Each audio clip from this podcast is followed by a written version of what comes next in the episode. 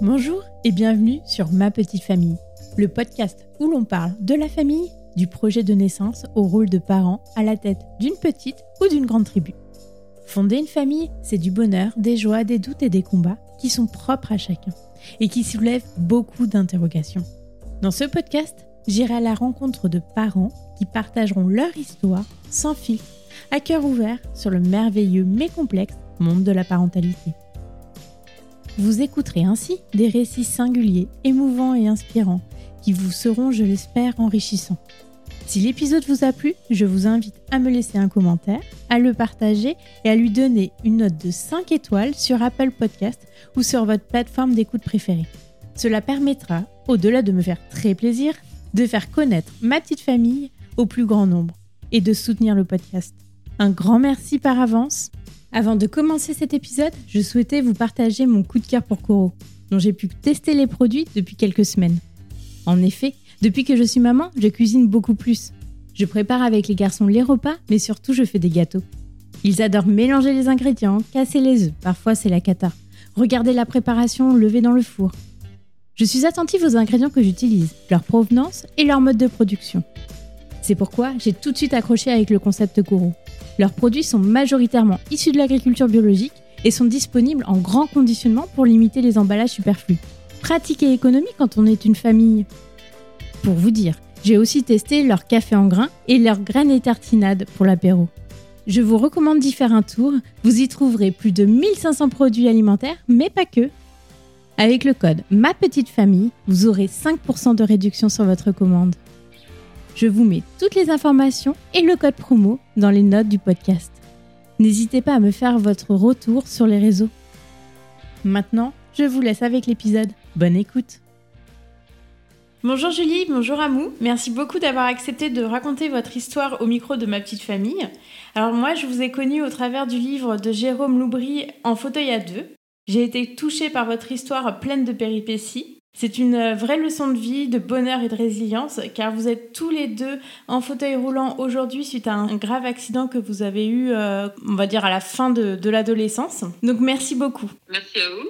Pourriez-vous vous présenter chacun votre tour, dire qui vous êtes, d'où vous venez et de qui est composée votre famille? Alors moi je m'appelle Julie, j'ai 37 euh, ans, presque 38.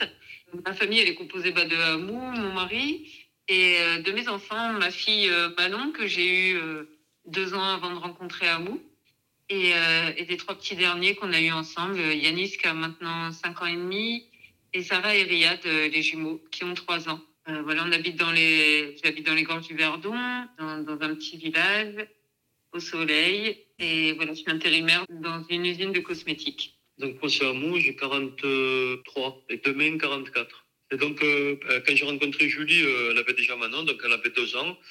Enfin, je me disais ouais, qu'on allait évoluer comme ça, en famille, tous les trois. Et puis, je sais pas, à un moment donné, on s'est dit tiens, que si on essayait d'avoir un enfant tous les deux. Et, en fait, on, ben, donc on a eu Yanis et, et, les jumeaux. Et on a voulu un troisième, on a eu des jumeaux.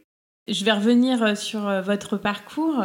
Vous avez toujours voulu tous les deux avoir une, une famille, même avant votre accident? Euh, Ouais, ben, dans l'idée, genre, c'est pas, pas pour entrer dans un moule, mais tu te dis que, ben, que tu rencontres quelqu'un et, et de, de, créer une famille, en fait. J'ai toujours rêvé de ça.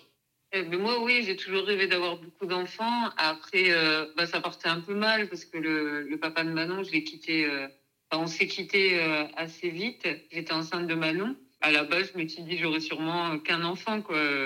Tant que je rencontrerai pas l'homme de ma vie, j'avais des gros doutes à cette époque-là quand tu as la possibilité d'un jour de, de, le trouver. Mais oui, j'avais très envie d'avoir beaucoup d'enfants. Donc euh, vous, Julie, vous avez eu euh, Manon, euh, vous étiez déjà en fauteuil roulant. Comment ça s'est passé par rapport à votre grossesse? Alors moi, la grossesse, dès le jour où j'ai su que j'étais enceinte, je me rappelle, j'avais fait un test de grossesse avec ma sœur qui habitait juste à côté. Je le sentais déjà avant de, de faire le test, j'étais déjà, je me sentais déjà maman, je me sentais déjà transformée. Et, et, que dans le positif, je me sentais épanouie, sereine dans, dans ce nouveau rôle. Au niveau de l'équipe euh, médicale, la gynécologue, les sages-femmes, tout ça, c'était assez nouveau pour elle. Elle, n'avait jamais accouché euh, d'une femme euh, en fauteuil roulant, enfin paraplégique. Au début, on m'a enfin, fortement conseillé de faire une, une césarienne, mais vu que j'aurais pas de, je, j'avais pas le droit d'avoir de péridurale parce que j'ai des, j'ai du matériel dans le dos. Du coup, ce serait une césarienne en, sous anesthésie générale. Euh, cette mois de grossesse, j'ai eu, euh, j'ai eu un gros doute en fait. Je me suis dit, euh, c'est pas mon choix à moi, c'est parce que ce que je le souhaite moi. Moi, j'ai envie d'avoir un, un, vrai accouchement, d'avoir mal, de ressentir. Euh, j'ai pas envie de me réveiller, d'avoir un bébé à côté de moi sans savoir comment s'est passée la naissance pour elle. Donc voilà, donc j'ai dit, on annule la césarienne, on fait un, accouchement par, par basse, et j'ai eu mal. Parce que euh, ce qu'il faut dire, c'est que donc euh, à 19 ans, vous avez eu un grave accident de voiture, ce qui vous a amené euh, donc à, à, être en fauteuil roulant aujourd'hui. Et les médecins vous avaient dit que vous n'alliez pas pouvoir avoir d'enfant, ou ça, personne ne vous en avait parlé. Et donc, quand vous avez eu Manon, comme vous avez dit, c'était un bébé un peu surprise. Vous y attendiez pas du tout c'est ça, je m'y attendais pas. Mais en fait, non, on, on, m'a jamais dit que, que je pourrais pas avoir d'enfant. Après avoir côtoyé plusieurs jeunes filles qui avaient des accidents de voiture comme moi, qui étaient en fauteuil roulant et qui étaient devenues euh, pas stériles, malheureusement, euh, à cause de ça ou d'une maladie. Euh. Et du coup, je me, je me, suis dit, mais ça se trouve, euh, moi aussi, je suis dans le même cas. Et j'étais trop jeune, je voulais pas apprendre à 19 ans que je pourrais pas avoir d'enfant. Du coup, je me suis dit, euh, on verra. Enfin, je ma vie et puis on verra ce que ce que l'avenir me réserve. Et au moment où je tombe enceinte de Manon, non, c'était pas c'était pas prévu, c'était pas quelque chose de de calculé, mais c'était euh... ben après avec du recul, je me dis que c'était le bon moment. Et votre compagnon de l'époque était avec vous en salle de naissance pour vous soutenir parce que sans péridurale euh, et puis je suppose que vous ne sentez pas vos jambes donc euh, peut-être qu'il y avait des soins particuliers à ce moment-là à vous apporter? Non, il n'était pas avec moi. Il était avec moi pour euh, la première écho, je crois. Après, il y a eu un petit peu des désaccords. Enfin, je peux comprendre. Hein. Enfin, il apprend que qu'on se quitte et en même temps que qu'il va être papa, mmh. c'est un peu dur à encaisser. Du coup, il a, enfin, il a assez vite rebondi quand même. Il a retrouvé quelqu'un euh, vite et il est parti vivre en Espagne avec cette euh, personne. Donc, au moment de l'accouchement, euh, si je crois qu'il était revenu en France parce qu'il est parce qu'il est venu à l'hôpital le lendemain de l'accouchement. Mais j'ai accouché avec ma maman c'était un super souvenir pour elle et pour moi euh, aussi. Il n'y a pas eu de soins particuliers euh, au, moment de la, naissance, contrairement à ce que tout le monde aurait pu penser, moi la première. En fait, j'ai eu un accouchement, mais euh, super facile, malgré les, les 12 heures de douleur, mais ça, c'est le lot de, toutes les femmes qui accouchent, je pense, enfin, plus ou moins longtemps. Enfin, j'ai accouché par voie basse, j'ai pas eu de... Manon est sortie complètement en pleine forme. Moi, pareil, une heure après, je prenais une douche j'ai, pas été recousue, j'ai pas eu, euh, j'ai pas eu ni forceps ni euh, aucun attirail. Enfin, c'est vraiment passé dans la douceur et enfin, le naturel euh, au maximum, quoi. Super. Franchement, c'est, c'est beau, un beau récit d'accouchement parce que souvent il y a, y, a, des petites complications ou des petites petits désagréments, on va dire. Mais complètement. Ouais, je suis très chanceuse et c'est pour ça que quand je rencontrais Amou, je rêvais d'avoir un jour un enfant avec un homme que que j'aime et de pouvoir revivre cette aventure avec, euh, avec euh, quelqu'un. Ça, ça, fait une bonne transition. Comment vous vous êtes rencontrés avec Amou? Bon, à l'époque, je sortais beaucoup. Hein. Je vivais la nuit comme les chouettes. Et donc, j'habitais, euh, j'habitais près de Marseille, en fait. Et, euh, comme le soir, ben, je sortais, je m'étais dit, avec le collègue, on va aller acheter des fringues. Et, donc, dans une galerie marchande, une des plus grandes du, du 13. Donc, on achète des fringues et tout. Et puis, euh, et en partant, il y avait, il y avait un bar, en fait, je lui dis, ouais, euh, faire un stitching, si on allait boire un coup avant de, avant de rentrer, on s'installe, et, quand on s'installe, en fait, il y avait Julie euh, qui était installée avec une copine à elle, en fait, juste à côté, et on se regardait, tout ça, et c'est vrai que j'ai pas, moi, depuis que j'étais sorti de rééducation, en fait, euh, j'avais jamais trop croisé de personnes en fauteuil roulant. Là, elle était tout près. Ouais, je sais pas, on s'est regardé, à un moment donné, elle vient me voir, parce que, elle, moi, j'avais un fauteuil de ville, elle, elle avait déjà un fauteuil de, de randonnée. Voilà, elle est venue me dire que si je connaissais le fauteuil, tout ça, ben, j'avais dit que non. Elle m'a dit que si ça m'intéressait de l'essayer, ben, elle m'avait laissé une carte avec son numéro de téléphone et si ça m'intéressait, ben, je vais la rappeler. Ouais, je crois que je l'ai rappelé le, soir même ou le lendemain.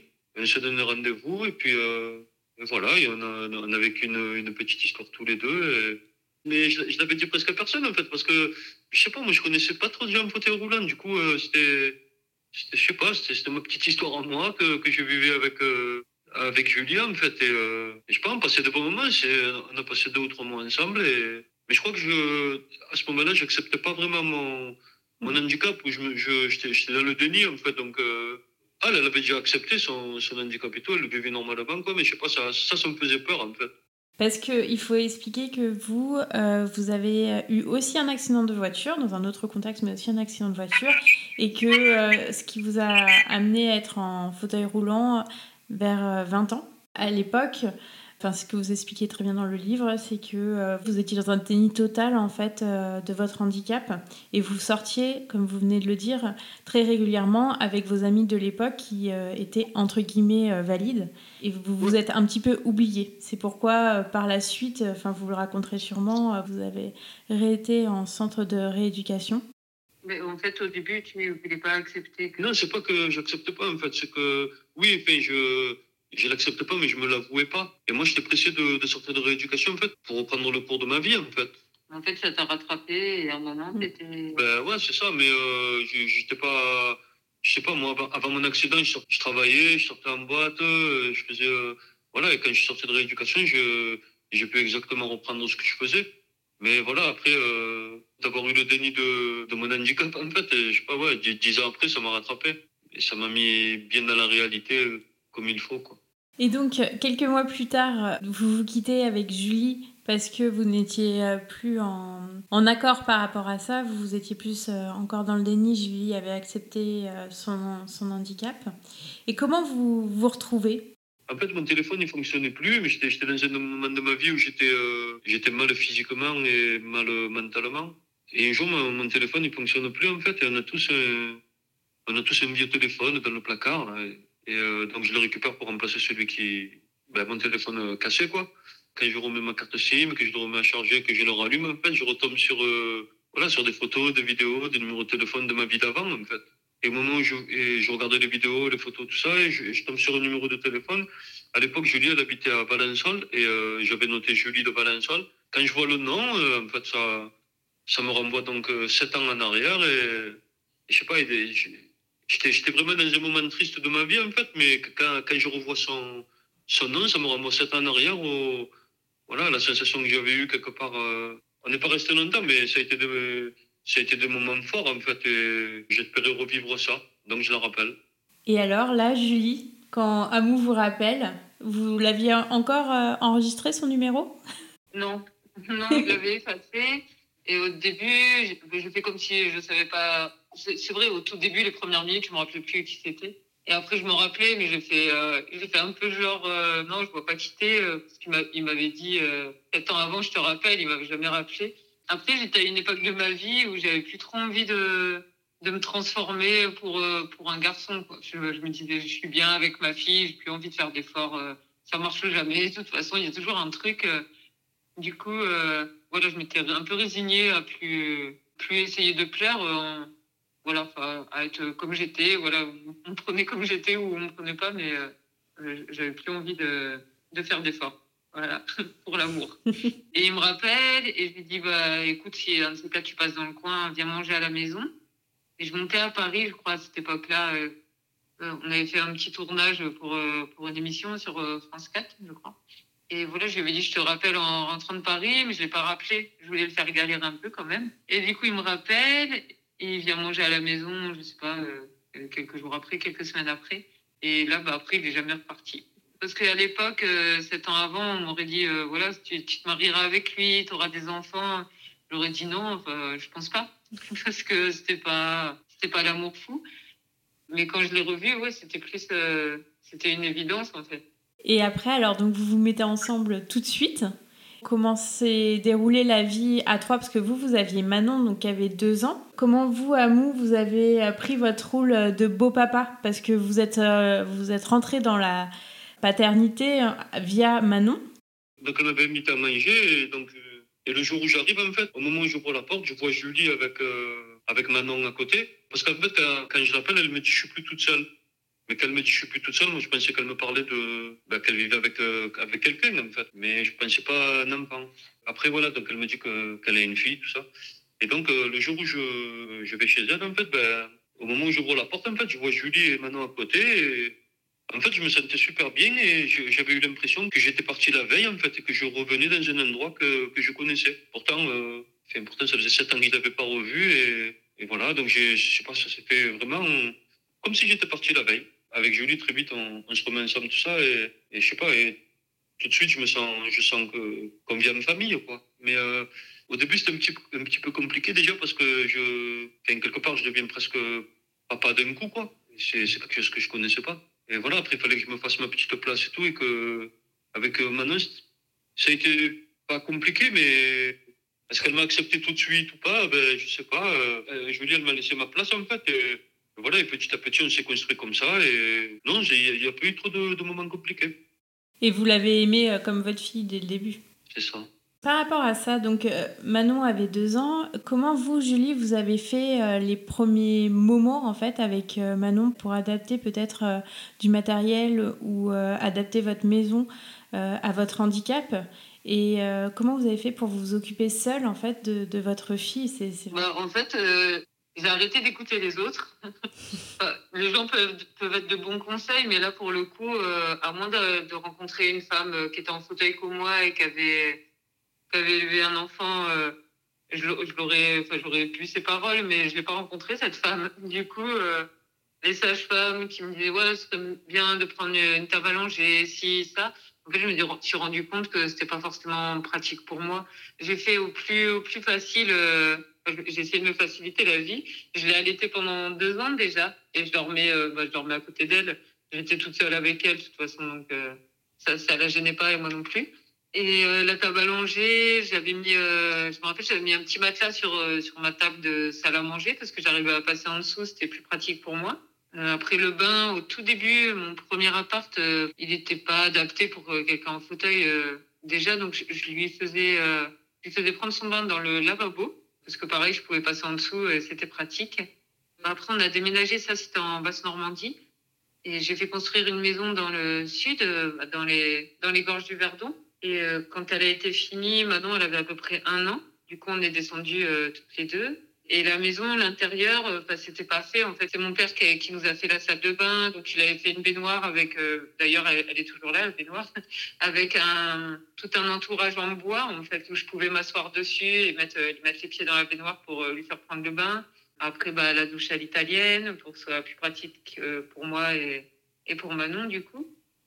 C'est des, des, petits aménagements comme ça, c'est pas grand chose, en fait, mais ça me facilitait beaucoup la vie et, parce que enfin moi je parle je parle pour moi pour mon cas à moi parce qu'il y a tellement d'handicaps et ils sont tous euh, tellement différents et les besoins euh, pareils. Moi j'avais pas besoin d'une d'une maison trop qui ressemble trop à un, hôpital ou un centre de rééducation. Je voulais juste des des petites astuces pour que ce soit plus facile. On a fait aménager le jardin du coup on a fait une allée euh, tout autour pour pouvoir circuler facilement facilement en fauteuil. Après bah la voiture l'aménagement de la voiture Ouais, non, y a, en fait, il n'y a, y a, pas, y a pas grand-chose en fait, de particulier. Oui, j'allais vous poser la question pour, euh, pour les courses, etc. Donc la voiture, elle est aménagée aussi pour votre handicap et euh, vous pouviez mettre Manon euh, directement dans enfin, le siège auto, quoi. Il n'y a pas d'aménagement particulier dans, dans, la voiture. Hein. Il y a juste, bah, c'est une boîte automatique parce que pas débrayer ou embrayer. Après, on n'a pas d'aménagement, bah, déjà parce que ça coûte super cher. Et en fait, bah, on se débrouille comme ça. On et après, on a les commandes au volant, l'accélérateur, le frein. Et pour les petits, on avait pris des sièges, euh, qui pivotent. Euh, ouais, des sièges qui pivotent. Comme ça, on peut, on peut les mettre face à nous pour les asseoir. Et en fait, après, ils grandissent. C'est des malins. Genre, euh, Sarah, si elle fait une bêtise ou si, euh, si on lui a demandé de se brosser les dents plusieurs fois, qu'elle vient pas, qu'on essaye de l'attraper, elle se met dans le coin du canapé. Parce qu'elle sait le, que le temps qu'on descend du fauteuil, qu'on l'attrape, elle a le temps de trouver une autre cachette. Et, et ça peut durer longtemps. Et pour la voiture, c'est pareil, quand ils n'ont pas envie de s'attacher, ils sautent sur les sièges, ils vont, ils vont derrière, devant. Elle est assez grande, la voiture, c'est un, une petite camionnette, du coup, euh, pareil, ça dure assez longtemps. Mais voilà, non, il n'y a pas d'aménagement en particulier, même si, si avec un petit peu plus de sous, je pense qu'on le ferait, parce que une rampe ou euh, un truc comme ça, ça nous faciliterait euh, beaucoup les choses. Donc vous vivez tous les trois heureux. Et comment est venue euh, l'envie de fonder euh, votre famille euh, à vous, avec Amou? Et quel a été le parcours? Est-ce que vous, Amou, vous pouviez aussi naturellement avoir des enfants ou vous êtes passé par un parcours PMA Naturellement, en fait, j'avais mes spermatozoïdes, ils n'étaient pas, assez mobiles. Il a fallu que j'en passe par la FIV. J'avais rencontré, enfin, j'avais déjà essayé avant et ça n'avait jamais marché. Et, donc, ben, je me disais que je serais jamais papa. Et c'est pour ça qu'en fait, on évoluait comme ça avec, avec Julie et Manon, en famille à trois. Et je me disais que qu'on continuerait comme ça, tous les trois en famille. Et puis le désir d'enfant, il n'a pas été, euh, il pas été pris tout de suite parce que moi, quand je, quand je retrouve Julie, j'ai euh, trois ou quatre opérations à faire. Ça va, il va falloir des années en fait. Donc, euh, on n'a pas eu le désir d'enfant tout de suite. Mais par contre, on a décidé de se marier l'année d'après notre rencontre, en 2013. On se marie en 2013. J'avais déjà fait une ou deux opérations avant. Et il me restait encore une ou deux opérations après le mariage. Et à peu près vers 2014, ou à ce moment-là, je dis tiens, euh, si on essayait d'avoir un enfant. Moi, je connaissais le parcours de PMA. Julie, elle ne connaissait pas. Ouais, elle n'aime pas aventurière et elle avait envie de, de, découvrir ça aussi, mais elle ne le connaissait pas du tout. Donc, euh, quand la PMA, ce n'est pas, pas un parcours facile, hein, franchement. Et donc, on commence le, parcours de PMA et, et, on a la chance que, que la fille, elle, elle, marche du premier coup. On a été super heureux, tout ça. Moi, à ce moment-là, je suis, je suis à l'hôpital. Mais euh, ça, ça nous permettait de, voilà, ça nous, ça nous permettait d'avancer, de savoir qu'elle était enceinte, tout ça. Et un jour, euh, un jour, il y avait une écho à faire. On a donné l'autorisation de sortir du, du, centre de rééducation. Et donc, on se rend à la maternité et, et on, va faire, on va faire une écho. Et voilà, et le jour où on va faire cette écho, ben, en fait, euh, le, le, le gynécologue, c'était un homme, en fait, ben, il nous annonce que, que le cœur ne batte plus. Donc ça, ça a été très, très, difficile, à, très difficile à encaisser, ben, pour tous les deux. Hein. Mm, mm. Et après, en plus, euh, donc il a fallu faire un curtage. Moi, j'étais à l'hôpital, je ne pouvais pas l'accompagner. Il a fallu que je retourne au, centre de rééducation. Donc, elle l'a vécu. Euh, ouais, ça, a été un passage vraiment très, très compliqué, quoi. Surtout à quatre mois. Euh, oui, on se projette. Et puis, c'est ce que vous vouliez en plus, avec toutes les épreuves que vous avez passées et que vous, vous viviez encore à vous. Je comprends. Et, et vous, Julie, donc ça a été une période très difficile? Ah ouais, ouais, clairement. Moi, j'ai toujours pris les choses comme des défis, mais là, c'était le défi de trop. C'était, j'avais l'impression de passer de ma vie euh, tranquille, de, de maman de Manon. On avait un petit camping-car, on voyageait beaucoup, on était libre, euh, malgré qu'elle était petite. Euh, on, a fait pas mal de choses toutes les deux. À, voilà, je rencontre quelqu'un, je tombe amoureuse et, voilà, de, deux ans d'hôpital, à faire trois allers-retours par semaine. Le, village où on habite à Marseille, il y a à peu près une heure, une heure quarante plus euh, tous les week-ends avec Manon, on passait tous, nos week-ends à l'hôpital euh, dans une chambre d'hôtel euh, à côté. Après, on se dit, bah la fille, moi je me dis c'est cool, au moins ça va, ça va faire un petit peu de positif quoi dans, dans tout ça et, et ça fonctionne et c'est super et c'est un garçon, tout ça. Le mois d'après, ah bah non, bah il n'y a plus rien. là c'était, ouais franchement, enfin j'aime bien relever les défis, mais là c'était, c'était, trop. heureusement que je l'aimais, hein, sinon je pense que je serais partie je serais partie quoi. J'avais l'impression de d'avoir euh, d'avoir quitté euh, tout, tout, pour. Euh, il n'y avait pas assez de, de, choses positives par rapport au, au négatif. C'était voilà. Donc après, enfin, je lui ai dit on fait une pause hein, parce que moi, moi je peux plus. Enfin, en fait, j'ai réessayé tout de suite après. J'ai essayé enfin, on a réessayé une FIV, mais c'était là, c'était trop. Enfin, vraiment nerveusement, j'étais à bout et, et ça a de nouveau pas fonctionné. Je me suis fait 15 jours de traitement pour rien parce que, parce que la ponction, euh, ça n'a pas, ça pas marché. Donc j'ai dit, c'est bon, stop. On arrête parce que là, non seulement on va se quitter et puis pas bien, quoi. Donc je préférais faire une pause et puis qu'on se retrouve, que, bah, que Amou il, termine ses, ses, opérations, tout ça. Et, pendant ce laps de temps qui a duré à peu près un an, on a fait une procédure d'adoption, enfin qui a marché. D'ailleurs, on a eu une enquête sociale pendant neuf mois. Au début, on s'est dit, bah, ils vont nous voir arriver tous les deux en fauteuil, on veut être parents, on veut adopter un enfant. Ils vont se dire, mais, euh, euh, mais non, qu'est-ce que vous voulez Il y a tellement de parents normaux, entre guillemets, valides, euh, qui n'arrivent pas. on va pas vous laisser votre chance à vous. Et en fait, on a eu un super rapport et on a eu l'agrément assez vite, après neuf mois d'enquête. Et sur le rapport, c'est même pas mentionné qu'on est en fauteuil, en fait, parce qu'elle nous a expliqué qu'elle croyait tellement en nous en tant que parents qu'elle voulait pas diminuer nos chances en, en mettant, euh, en mettant qu'on est porteur d'un handicap euh, tous les deux. Donc voilà, et après, euh, après avoir fait cette, cette procédure, bah, moi je me sentais prête mentalement à, refaire, à refaire une fécondation in vitro. Mais là, je, je la faisais pas pour les bonnes raisons, vraiment parce qu'on voulait un enfant, pas par défi, pas par pour faire mieux que les autres ou quoi que ce soit. Là, je le faisais vraiment parce que je me sentais prête et, et voilà, et ça a fonctionné parce que j'étais dans cet état d'esprit, je, pense. Et donc là, le parcours, donc comme vous dites, vous tombez enceinte. Est-ce que vous avez un peu de stress quand même par rapport à ce que vous aviez vécu avant? Bah, par rapport à la, première grossesse, euh, là où j'ai fait la fausse couche, je me sentais pas bien dès le début en fait. Donc je sais pas si ça vient de moi ou si mon corps il sentait dès le début que quelque chose, allait mal se passer, mais euh, j'étais pas bien. Que là pour Yanis, euh, dès le début, j'étais bien. Je me sentais bien comme pour Manon en fait. Je me sentais sereine et bah, Amou, ouais, il, avait un petit peu peur par rapport à tout ce qui s'était passé avant en fait. peur que ça recommence.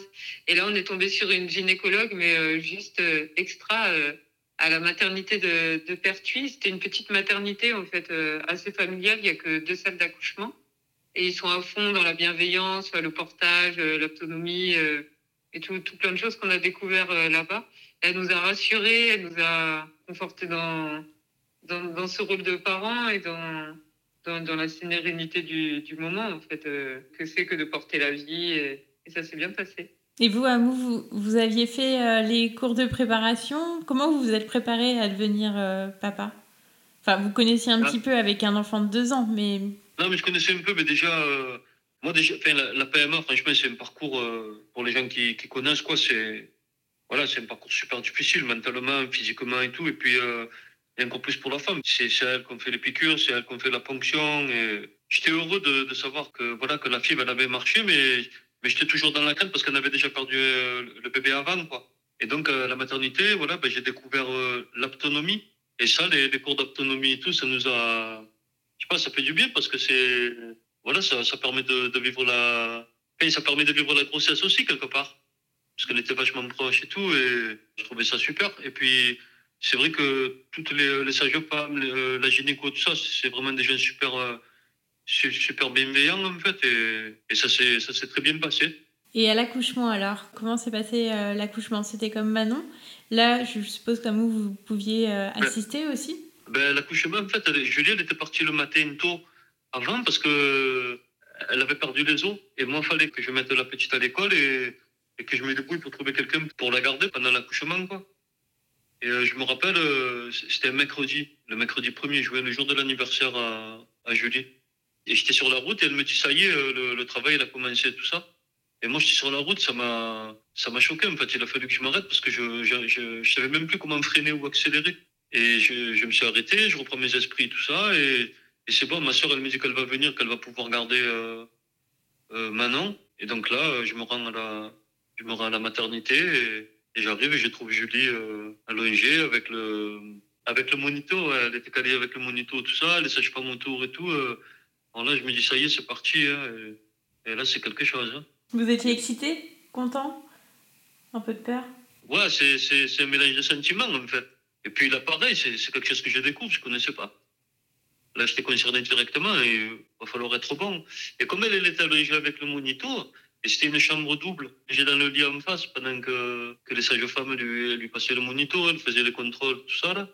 Et c'est vrai qu'à un moment donné, euh, moi, je voyais qu'elle avait mal quand même, mais je me suis endormi en fait. Et à un moment donné, j'ouvre l'œil et je la vois plus dans la chambre. Il me dit ça y est, elle a une salle de travail. Je l'ai trouvé dans la baignoire. Il, il avait mis dans la baignoire. Il y avait des huiles essentielles, le, la petite musique douce et tout. Et, là, à un moment donné, on passe en salle de travail. Et comme elle pouvait, elle pouvait pas avoir la péridurale, là, je, me suis rendu compte de la douleur que ça pouvait engendrer en fait, euh, les contractions. Oui, parce que là, vous avez accouché aussi sans, euh, bah, pas par césarienne, donc euh, par voie basse, donc sans péridurale. C'est ça. Après, les sages-femmes, elles ont été top. Hein. Elles m'ont pas quitté pendant 12 heures. Je crois qu'elles sont même pas allées manger, faire pipi ou quoi que ce soit. Elles sont restées avec moi 24. C'était magique, hein, malgré la douleur, malgré, malgré tout ça. Mais pareil, un accouchement de rêve, un commun pour Manon. Yannis, il est sorti, il était en super forme. Moi, moi pareil. Et, et c'était euh, magique. Ouais, c'est vraiment de la magie, ouais. Et Amou, ouais, il m'a fait un peu peur au début parce que je le sentais un peu fébrile. Euh, il me disait, je suis fatiguée. Dis, ouais, mais bon, c'est l'après-midi. Moi, j'ai un peu mal aussi et je suis un peu fatiguée aussi. je me suis dit, euh, il a intérêt à assurer parce que je crois que je vais y en vouloir euh, pendant 15 ans. Non, il a été là, il a été présent. Enfin, il, est, même beaucoup. Enfin, il voulait voir exactement le placenta, comment c'était fait, comment il a coupé le cordon, enfin, comment, comment le bébé sortait. Enfin, il, était, il était à fond. Ces premiers moments, donc tous les trois, comment c'était Vous avez pu rester à la maternité et faire garder Manon ou vous, vous, Amou, vous êtes reparti directement le soir garder Manon? Non, je, suis rentré après, euh, mais, mais bien plus tard, euh, je, suis rentré. Euh... C'est déjà le matin. J'ai accouché, il était 5h30 du matin. C'est ça. Pas du lendemain matin, du coup, il a, dû rester la journée, tu es reparti dans l'après-midi. C'est ça. Et après, j'ai rejoint, euh, rejoint ma soeur et, j'ai récupéré Manon. Et, et voilà, là, je vais bien décompresser tout ça. Et c'était incroyable. Et je me languissais de. je me languissais d'y retourner avec Manon et que, et que voilà, et là, on passait de 3 à 4. C'était c'est magique. Et puis, euh, sachant la bataille que c'est de le parcours de, de, de de PMA, ben, n'importe qui, qui, qui devient parent, il est heureux, mais là encore plus parce que, parce que voilà, il y a quand même ce parcours de PMA très difficile. Je me suis estimé chanceux parce qu'il y a des gens qui galèrent en PMA et qui n'ont pas la chance de, de devenir parents quand même. Nous, on a galéré, mais on a eu de la chance quelque part. C'est beau parce que euh, je me dis, vous, parlez beaucoup euh, de la PMA, donc euh, je ne l'ai jamais vécu, donc je ne peux pas voir ce que vous ressentez, mais je pense que c'est très dur. Mais moi, dans ma tête, je me dis, c'est aussi dur d'être d'être en fauteuil. Dans toutes les situations, vous tournez tout en positif, ça fait énormément de bien d'entendre ce discours et ça fait énormément de bien, je trouve, de, voir que bah, vous êtes une famille comme les autres, en fait.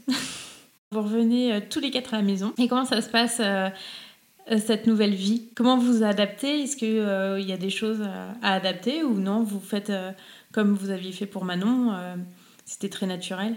Bah après, Amou, il a eu un peu la folie de, d'acheter plein de trucs en triple, genre des, des, arches de jeu, il en fallait trois, enfin des... Ouais, c'était un nouveau papa, quoi, comme, comme moi, quand, quand je suis devenue maman de Manon, j'ai acheté je sais pas, je sais pas combien d'ensembles en, en naissance alors qu'elle a jamais mis de naissance, des, des trucs, on a des achats un peu compulsifs quand, quand c'est le premier. Mais après, sinon, non, on n'a pas fait d'aménagement particulier. Enfin, moi, j'avais déjà eu Manon, donc euh, je, je, savais à peu près comment, comment ça allait se passer. Donc, je lui ai dit à Mouf, de fais-toi plaisir, achète-lui des jeux si tu veux, mais, euh, mais pour tout ce qui est technique, euh, voilà, fais-toi confiance et puis change-le comme c'est plus pratique. Et après, pour l'allaitement, bah, comme Manon, ça a duré deux ans aussi. Bah, il a dormi avec nous longtemps. Quand j'ai compris que ah, oui, il ne se lèverait pas de toute façon pour. Ouais. Oui, une ou deux nuits, après ça t'a saoulé. Ouais, mais Non, mais parce qu'elle ne précise pas qu'elle elle l'a allaité. Et du coup, quand tu l'as allaité, c'est plus facile pour toi. Ouais, pour toi aussi, non? Ah, vous, quand même. Bah, pareil. j'avais dit, j'avais dit, on fait moitié biberon, moitié tété, mais euh, il a jamais voulu. Euh, il faisait la grimace à chaque fois qu'il avait le, le biberon. Donc c'est vrai que comme elle l'endormait au sein, ben, c'est plus pratique de le garder avec nous. Oui, après c'était un plaisir aussi. Hein. Enfin, pour moi, je suis, oui. je suis convaincue que l'allaitement c'était mieux pour lui, puis ça se passait bien. Après, je, je comprends les femmes qui, qui ne souhaitent pas le faire euh, également. Après, c'est, propre à chacun, mais j'étais bien avec, avec ça. Puis c'est magique, le, le sein, il quand il pleurait, tu le, quand il pleure, tu le mets au sein. Quand il a mal, tu le, mal, tu le mets au sein. Quand il, voilà, et pour, pour l'endormir, tu s'endors au sein. C'était cool. Ça avait l'air très fluide, hein, en tout cas, dans vos propos. Ouais. Oh, il y a des prises de tête, hein, comme euh, dans tous les couples, et, des, des, remises en question et tout ça. Mais dans l'ensemble, ça va, on se prend, se prend pas trop la tête. Ça fait dix ans qu'on est ensemble depuis le. Ça fait dix ans le 9 mars. Et voilà, il y a eu des moments vraiment très, très, très compliqué, euh, surtout à un moment donné, quand bah, c'est ouais, des opérations, la fausse couche, t'as l'impression que qu'il t'arrive que des, euh, des trucs pas cool, quoi. Et euh, ça, ça, a été difficile, hein, et même, je sais pas, j'ai pas envie de dire qu'il a fallu que je fasse. j'ai rencontré une psychologue qui m'a aidé, et franchement, ça, ouais, moi aussi. ça a été super, et Julie aussi, pareil, elle a suivi une thérapie, tout ça, et ça, et ça nous a aidé. Je pense que si on n'avait pas franchi le pas de la, de la psychologue, ben, je pense pas que qu'on sera allé au bout de, de, notre histoire, en fait. parce que je pense que dans tous les couples, à partir du moment où il y a, il y a plus, enfin, plus trop de communication, on se parle pas assez. Euh, après, je suis pas conseillère euh, conjugale, mais euh, c'est la merde. Il faut se parler. et, et, ça, vous l'avez fait après la, la fausse couche? C'est ça, parce qu'en fait, parce que la fausse couche, ça a été un, moment vraiment très triste, surtout quand c'est, surtout à 4 mois. Moi, j'étais mal, j'étais super mal. Et Julie, pareil. Et en fait, Moi, je sais pas, je, pour pas lui en rajouter, je, je faisais comme si ça me touchait pas. Et en fait, euh, elle, elle pensait vraiment que, que ça me touchait pas. Elle avait l'impression qu'il y avait que elle qui souffrait. Et voilà, à ce moment-là, on était euh, complètement en décalage. Et, voilà, et c'est à ce moment-là que qu'on a failli euh, atteindre le point de non-retour, en fait. Et voilà, et d'avoir franchi le pas de la psychologue, ben, ça, ça nous a sauvés. Et voilà, c'est tellement bien passé. euh, après, par la suite, on s'est dit, allez, on, essaye un dernier. Et je me rappellerai, en fait, on a fait bah, pareil par, euh, par fécondation in vitro, mais là, contrairement aux autres, il n'y avait pas de pression, en fait. C'était si ça marche, c'est que du bonus, mais si ça fonctionne pas, on a deux enfants, et puis, euh, puis voilà, on avait plein de projets, on misait pas tout sur, euh, sur le fait d'avoir un troisième enfant, en fait. On avait d'autres, on avait beaucoup d'autres projets. Et euh, d'ailleurs, je me rappelle même pas. Enfin, Yanis, je me rappelle de tout. Hein, tous les, toutes les piqûres, la ponction, tout ça. Et là, les jumeaux, j'ai pas énormément de souvenirs. Et en fait, je me rappelle juste du moment où, parce qu'en fait, il y a des, il y a des ovocytes. Et le jour de la, de l'insémination, on sait pas, on sait combien il y en a à la ponction, mais on sait pas combien il en reste deux jours après. Et en fait, euh, le jour de l'insémination, elle nous dit, bah voilà, il y en a, il y en a quatre. Ils sont parfaits, ils sont en très bon état et et il y en a un qui est fragmenté, qui va, qui va aller à la destruction euh, de toute façon. Donc euh, nous, on était, moi je leur ai dit, voilà, vous m'en mettez deux bons parce que moi je refais, je, je, refais pas de FIF, c'était pour nous laisser le maximum de chance. Mais après, après qu'ils soient concertés, euh, ils nous ont dit non, vous vous en mettez pas deux bons parce que à chaque fois ça, ça fonctionne, donc euh, il y aurait un risque de grossesse gémellaire. Par contre, on vous en met un normal et euh, on vous met celui qui, qui va aller à la destruction, donc celui qui était euh, fragmenté. On a dit bon, euh, allez. Et euh, ils ont tous les deux pris. Comment la gynécologue vous a annoncé euh, cette euh, grossesse gémellaire et quelle a été votre réaction? Vous y étiez envié Ben, en fait, quand, euh, quand on fait la FIV, on a une, on a une écho avant. Euh, la première c'est de datation, c'est. euh, je sais plus, mais en tout cas, elle est avant. Et je me rappelle que le jour où on m'a passé l'écho, on, a on a la pression, en fait. Je me dis, ouais, c'est pour savoir si c'est- s'ils ont pris, en fait. Et je me rappelle que dès qu'elle prend l'appareil pour l'échographie, qu'elle lui met sur le ventre, eh ben là, on voit, on voit deux petits points blancs, en fait, qui, qui bougent, là. C'est un truc de fou. Mais je sais pas, on l'a accepté de suite, ça nous a pas. Moi, je me sentais, en fait, parce que pour Manon et Yannis, j'ai eu les mêmes symptômes à peu près. Déjà en temps normal, mange tout le temps, mais là, Manon et Yannis, j'avais encore plus envie de manger et, je me sentais. euh, j'avais, j'avais les mêmes symptômes de grossesse pour les deux. Et là, je sentais que c'était pas pareil. Déjà, je mangeais plus rien, j'avais pas faim, j'avais envie de vomir sur tout le monde. Et la moindre odeur, euh, c'était. euh, ah, c'était horrible. Je me suis dit, c'est bizarre, il y a un truc là. Et elle nous a dit, voilà, il y en a deux. Enfin, je pense qu'elle était. Au... C'était pas notre gynécologue parce qu'elle n'était pas là ce jour-là. Mais je pense qu'elle était aussi surprise que nous. euh. Et on l'a dit à personne en fait. On, on voulait le garder pour nous. Enfin, tout le monde savait que j'étais enceinte, mais jusqu'au jour de l'accouchement, même euh, mes parents, ses parents, enfin, personne savait qu'il y en avait deux. Bah dites-vous que ça devait être dur de garder le secret. Non, ça va. On Non. était bien. Ouais. Le jour de l'accouchement, on a envoyé des photos euh, des deux. Et il y a même une amie qui nous a dit Ouais, mais euh, pourquoi il y a le, le bébé de la voisine avec euh, le vôtre Mais non, mais les deux, ils sont à nous. Et, et par rapport à ça, il n'y avait pas eu euh, de suivi particulier euh, pendant la grossesse? Et même pendant l'accouchement, ils vous ont pas dit bah là on sera obligé de faire une césarienne? Ah si, là, ils m'ont arrêté assez vite hein, dans mes délires, hein, parce que pour moi, c'était, euh, je voulais accoucher pareil, naturellement, sans péridurale et, et tout le tralala, et je voulais accoucher là où j'avais accouché euh, de Yanis, parce que c'était euh, vraiment, enfin, je refais des enfants que pour euh, que pour la gynécologue, que je l'aime trop. Et oui, elle, elle était super partante et tout ça. Et en fait, à sept mois, il y a une anesthésiste qui a mis un veto, en fait, qui a, dit, mais non, moi, elle est en fauteuil roulant, je prends pas le risque de, d'essayer de lui faire une péridurale, enfin, de, de l'endormir, j'ai peur que ça se passe mal et qu'après, elle se retourne contre nous, enfin, voilà. Et euh, je me rappelle, la gynécologue, elle était pas du tout d'accord, enfin, ça a fait toute une histoire, mais bon, euh, au final, euh, voilà, ils m'ont dit d'aller ailleurs, enfin, de, de, que je pourrais pas accoucher là-bas parce que c'était une maternité niveau euh, 1. Donc voilà, sept mois. enfin, pff, Pourtant, la grossesse, ça se passait super bien. et dans ma tête, je savais que l'accouchement se passerait aussi bien. Mais à sept mois, obligé de, de trouver une autre maternité. Donc, euh, je prends une maternité niveau 2, je rencontre une gynécologue une fois. Et je lui dis, moi, je veux pas, veux pas de césarienne, je veux pas être d'anesthésie générale. J'ai aucun problème, mes accouchements se passent bien. Et ouais, après, je, dois être un peu entêtée. Ça, ça, ça a dû les saouler, en fait, parce que eux, ils veulent que, je pense que pour un accouchement, un gémellaire, ils veulent que tout soit bien encadré et je peux le comprendre. Donc voilà, on est parti dans, dans le truc où, ils essaieraient de me faire une péridurale, voilà, pour que j'ai moins mal, parce que deux, deux enfants, c'est deux enfants quand même à sortir.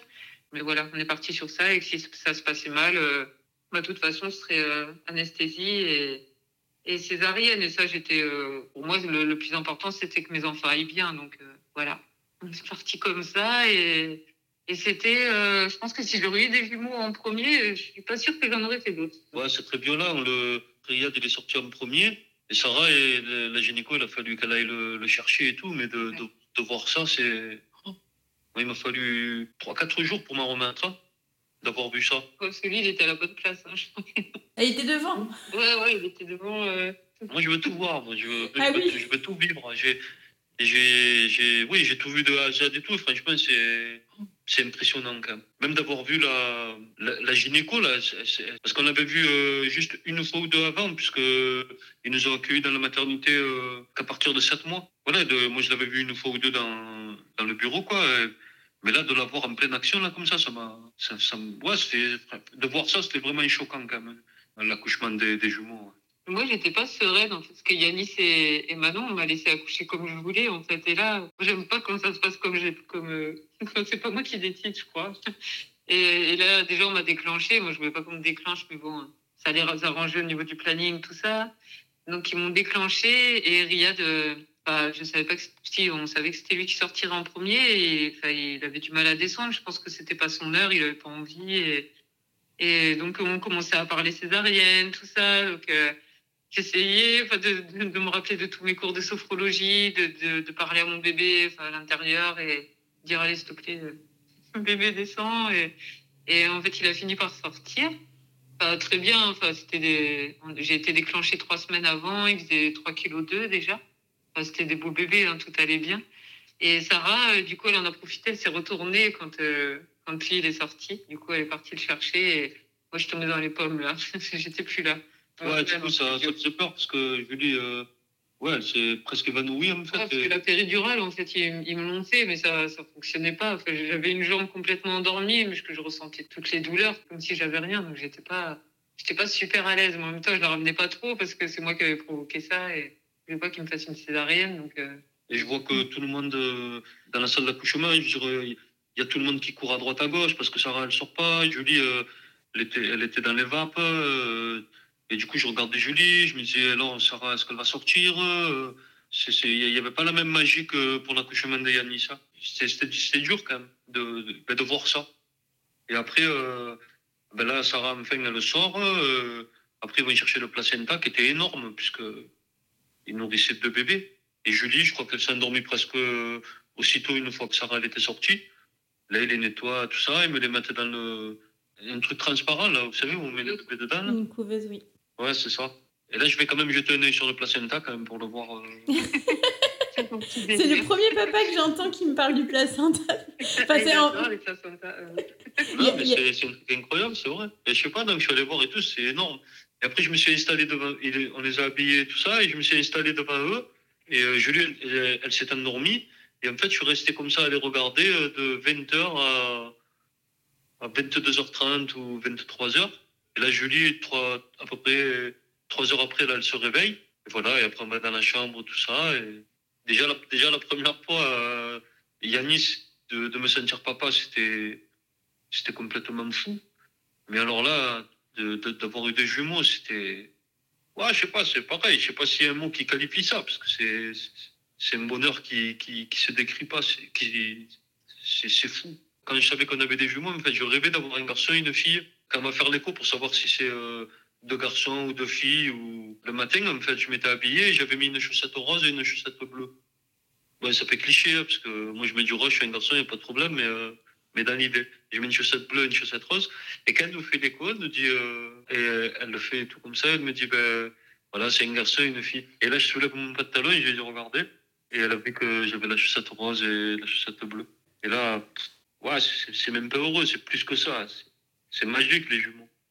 De, de, de voir deux bébés d'un coup, là, comme ça, c'est fou. Et au niveau de la charge de travail, quand même, ça devait être... Euh... aussi fou, parce que euh, ah, c'est deux fois plus de travail. Vous, les allaitiez encore, euh, Julie? Oui, j'étais pas sûre d'y arriver vu qu'il y en avait deux.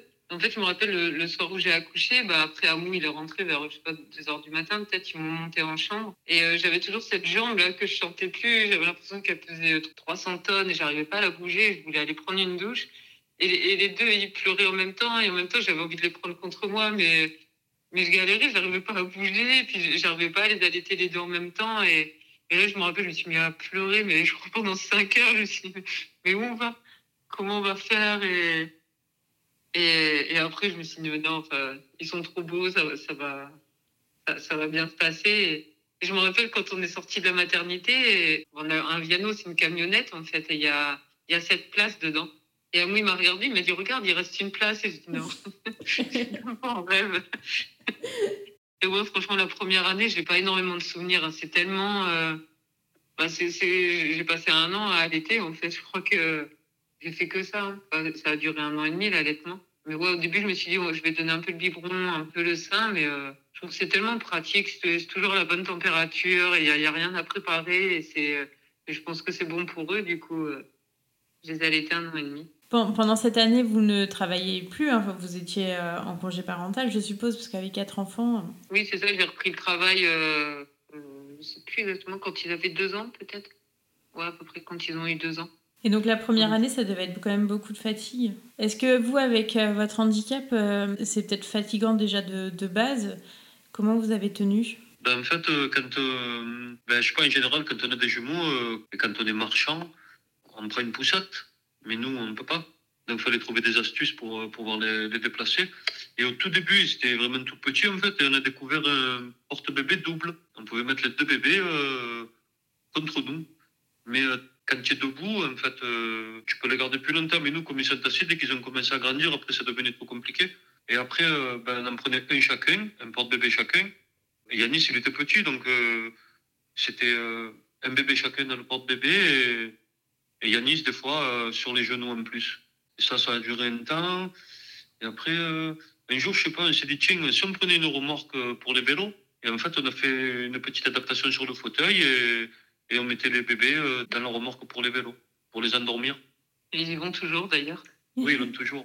Mais... Après, ouais, c'était, c'est vrai que c'était beaucoup, beaucoup de linge, beaucoup de, de nuits entrecoupées. De... Ouais, c'est, c'est intense. Hein. Pendant deux ans, c'est, c'est un rythme infernal. Et je me rappelle une fois, on avait été dans une, c'était une fête en plein air. C'est dédié aux enfants, il y a plein d'ateliers et tout ça. Et on rencontre une femme qui avait des jumeaux aussi. Et elle vient, nous dit, euh, ah, c'est vos quatre enfants? J'ai dit oui. Et elle me dit, euh, et vous avez des jumeaux? Et j'ai dit oui. Et là, elle me regarde, elle me dit bon courage. Et moi, je comprenais pas parce qu'ils étaient tout petits en fait. Je comprenais pas. Et même des gens, des fois, ils nous disaient, euh, mais c'est pas trop galère et tout avec les. J'ai dit non, franchement, ça va. Mais en fait, quand ils étaient tout petits, ils ne bougeaient pas trop. C'est aujourd'hui que, qu'on se rend compte que, que c'est euh, très sportif. Bah oui, c'est la question que j'allais vous demander. Euh, comment vous faites, même quand ils commencent à ramper ou comment ils, quand ils commencent à, à marcher Est-ce que vous avez eu des peurs euh, à, certains moments en vous disant mince, notre handicap peut être pénalisant? Non, on nous demande souvent quelles sont les difficultés à être un parent en, ayant euh, un fauteuil roulant, enfin, euh, en ayant un handicap et en étant en fauteuil roulant.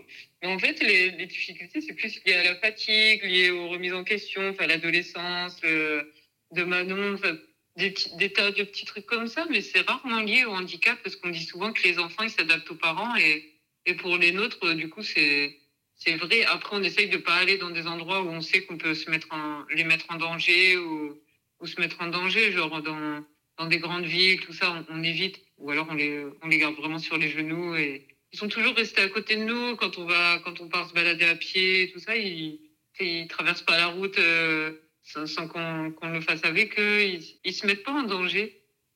C'est bizarre. Des fois, il y a, je me rappelle une fois, il y a un ami qui est venu avec nous. Il a deux enfants qui ont à peu près euh, un qui a l'âge de Yanis et l'autre qui a l'âge des jumeaux. Et il m'a dit, mais moi tout seul, valide avec mes deux enfants, je ne fais pas un quart de ce que vous faites parce que mes enfants, ils courent partout, ils m'écoutent pas. Alors que les nôtres, franchement, ils écoutent, euh, ils écoutent bien. Oui, ils doivent savoir en fait. Ouais, je pense qu'ils sont gentils. Ils, euh, ils disent qu'on va pas leur rajouter une galère là. Ça va être cool. Euh. Non, puis après, on fixe les règles avant de partir. On se dit, bah là, euh, là, on va au parc. Si tu veux, tu peux prendre le vélo. Par contre, on reste bien sur la droite. On se suit.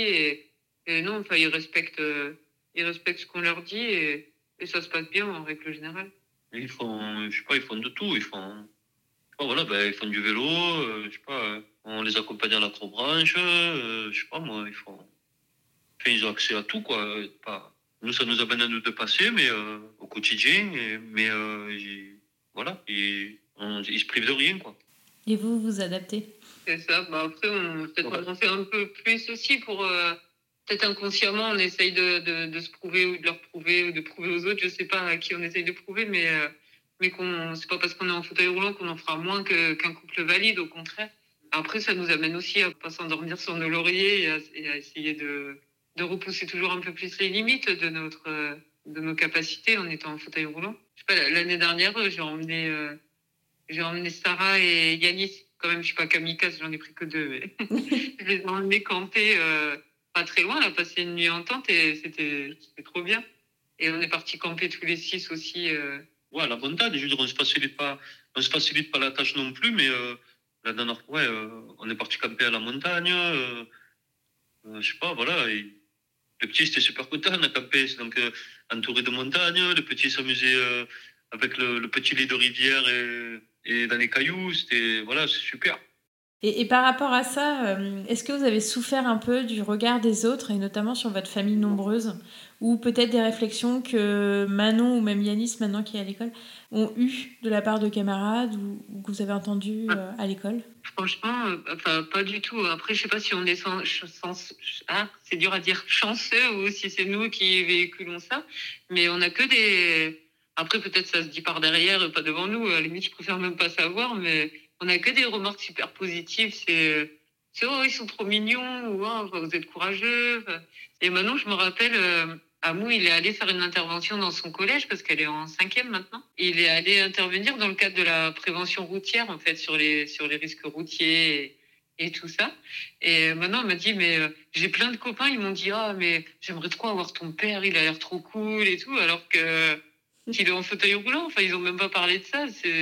Enfin, je trouve ça trop beau. Et après, les, les petits qui viennent jouer à la maison, jamais les parents, ils se disent, bah non, tu vas pas jouer chez Yanis parce que leurs parents, ils sont en fauteuil tout est naturel et tout, tout se passe bien. on n'a pas de. Après, on le vit super bien, notre handicap. On en parle euh, facilement à, quiconque nous poserait des questions. On n'a pas, on n'a pas de tabou. On n'est pas, on n'est pas triste de d'être en fauteuil roulant. C'est pas, c'est pas le drame de notre vie. Donc, euh, je pense qu'on véhicule peut-être une bonne image et, et je sais pas. Euh, non, de, que des retours bien meilleurs. Mais je pense aussi que c'est les, c'est jamais trop les enfants qui sont quelque part c'est les enfants, ils cherchent qu'à jouer. Il n'y a, pas de couleur, il n'y a pas d'handicap, il n'y a pas de taille, il n'y a pas de. Je pense que c'est les parents qui. Les parents, ils ont, les, parents, ils ont un rôle à jouer là-dedans. Autant nous, euh, de montrer à nos enfants qu'on a une situation de handicap, d'accord, mais ça les, ça les prive de rien. Et autant euh, de, de l'autre côté, euh, les, les, parents éduquer leurs enfants dans ce sens, quoi. C'est pas handicap, d'accord, mais ça n'a ça, ça aucune incidence sur eux, quoi. Et, Manon, il y a quelques mois, on lui a dit Mais euh, ça, te fait quoi d'avoir des parents en fauteuil? Parce que tu penses qu'il y a des choses que tu aurais pu faire avec tes parents de valide, que tu ferais pas avec nous? Me dit Franchement, vous êtes relou, hein, comme tous les parents, hein, c'est tout. Et, et Yanis, la semaine dernière, on parlait pas du tout de ça. Je sais pas, je parlais de qu'est-ce que tu as fait, qu'est-ce que tu as mangé à l'école. Il m'a dit Tu sais, maman, j'ai réfléchi. Il m'a dit Par rapport au fauteuil, moi, je trouve que tu as beaucoup de chance parce que tu fais pas comme les autres. Mais les autres, ils ont pas de chance quand même parce qu'ils peuvent pas faire comme toi. Je sais pas, je trouve, je trouve, j'ai trouvé ça trop beau comme analyse. Je me suis dit, mais euh, je sais pas d'où il sort ça. Et je sais pas, c'est beau, je trouve. Et après, on parle pas du handicap euh, au quotidien non plus. C'est pas, c'est pas notre sujet euh, favori, mais pense que c'est inclus dans, dans, dans, leur vie, qu'ils nous ont toujours connus comme ça. Et, et... que ça les empêche de rien, quelque part. Ils sont pas moins aimés que d'autres, ils sont pas. Voilà, je sais pas, ils sont pas. Ils sont ni plus. Et en plus, même nous, on cherche pas à ce qu'ils soient plus ou moins que les autres ou même nous, je ne cherche pas à faire plus de choses ou moins de choses que les autres. Mais quand, quand on a envie de faire un truc, euh, on le fait, on se débrouille et, et en avant. Hein. Oui, puis j'ai l'impression que ça n'a jamais été euh, un sujet tabou vers euh, vos enfants, en fait. Vous en avez, s'ils avaient des questions, je suppose que vous leur répondiez simplement. Oui, bien sûr. Après, on parle pas du sang et on Oui, essaye de, faire sûr. pas un truc trop gore, quoi. Mais, Oui, euh, oui. Ben, j'ai- comme j'ai des cicatrices de partout, des fois les petits me disent Qu'est-ce que t'as fait là? Genre à l'épaule, euh, qu'est-ce que t'as fait? Je sais pas, je me suis fait attaquer par un ours. Et là au ventre, on a dit Je sais pas, je me suis fait attaquer par un tigre. euh. Ouais, des fois, ils rentrent de l'école, on dit bah, comment ça s'est passé Sarah, elle dit bah, en fait, je me promenais, j'ai rencontré un loup-garou. Et ils s'inventent des trucs de fou aussi. Mais ils sont au courant, ils sont au courant que- qu'on a un accident de voiture, que c'est important de mettre sa ceinture. euh, et puis voilà, mais je veux dire, le handicap, ça pas. Il est là, ok, on a une situation de handicap, d'accord, mais je veux dire, c'est pas. Je sais pas, on n'en parle jamais, quoi. C'est- pas. C'est pas comme ça qu'on vous définit, quoi. Et heureusement. Ouais, Non, après, c'est un, enfin, on est en fauteuil, ça se voit, et puis on, on vit avec. hein, Il y a pas... Parce que le- la partie visible, euh, il y, a- il y a plein d'autres petits trucs à côté dont on parle pas. Par, euh, on est un peu pudique et tout ça, mais euh, ouais, bien sûr, d'être en fauteuil, il y a, il y a des, petits, des petits inconvénients quand même. Mais, mais voilà, dans l'ensemble, on a, on a une belle vie, on vit bien. Et, et, et même mon neveu, je me rappelle, l'autre jour, il a dit à sa mère, plus tard, euh, je vais faire du basket. Elle dit, ah, c'est cool, tu vas être basketteur. Ouais, ouais, mais en fauteuil, par contre, je vais faire du basket en fauteuil. Un petit basketteur, je veux être. Enfin, voilà, ça, ça fait partie de leur quotidien. C'est pas, je sais pas, je compare pas le handicap à la mort, mais c'est comme la mort. En fait, ça fait partie de la vie, mais euh, enfin, on, on en fait tout un, un truc hyper dramatique et tout. Enfin là, le handicap, ça fait partie de notre vie et c'est pas. Après, on, a, on est indépendant aussi. On a besoin de personne. On a personne au quotidien. On a cette chance de, de pouvoir se débrouiller tout seul. C'est, euh, c'est un plus. Bah, vous avez trouvé votre bonheur et vous l'avez construit. Et puis c'est parce que votre état d'esprit euh, est très positif, je trouve. Ouais, c'est ça. Et puis des fois, quand quand il y a des gens qui, je sais pas, c'est euh, s'il y a des gens qui, qui se mettent à notre place et qui, qui ont l'impression que genre parce que tu es un fauteuil roulant, en fait, tu es allongé euh, sur le canapé à manger des chips et euh, avec la télécommande de la télé à zapper euh, Moi, j'aimerais bien. les, ouais, les chaînes et tout. euh, C'est pas c'est pas le cas. Que ce soit nous ou plein de gens qui sont en situation de handicap, en fait, c'est pas voilà. Mais c'est pour ça que je disais que ça prend. C'est pas le, le, le handicap. Aujourd'hui, il, il a Bon, handicapé, d'accord, mais je veux dire, mais ça prend pas de place, quoi. De chercher à avancer, c'est tout, et, et sans se poser de questions. Le moins possible, en tout cas. Là, par exemple, euh, je sais pas, pour, euh, pour monter dans le camion, ça nous faciliterait la vie de d'avoir une petite plateforme qui nous permette de monter directement dans la voiture et tout. Ben, en ce moment, on l'a pas. Ben, à la force des bras, on met le fauteuil et tout. euh, puis voilà, on se débrouille, on fait comme ça, et puis voilà. On perd pas de temps à, à se plaindre sur notre sort, hein. on n'a pas, que ça à faire. Et vous, Amou, vous êtes papa au foyer maintenant? Oui, c'est ça. Ben, moi, je, mon métier, c'est les ongles. Je, je pourrais reprendre quand je veux, mais, euh, mais c'est pas un travail que, que, je pourrais faire à mi-temps. Donc, euh, ça prendrait trop de temps. Et euh, Julie, ben, je sais pas, Julie, elle est contente d'aller travailler, de retrouver les enfants après, parce que s'occuper de quatre enfants, c'est un vrai travail à temps plein. Il faut, faut les habiller, faut les laver, faut les faire manger, faut, faut les amener à l'école, aller les chercher. euh, voilà, et puis euh, gérer les conflits qui, qui pourrait y avoir entre eux. Ça, ça prend du temps, quoi. C'est pas comme, euh, je sais pas, tu, tu travailles au bureau, tu as des heures, euh, tu les fais, tu sors, et puis voilà.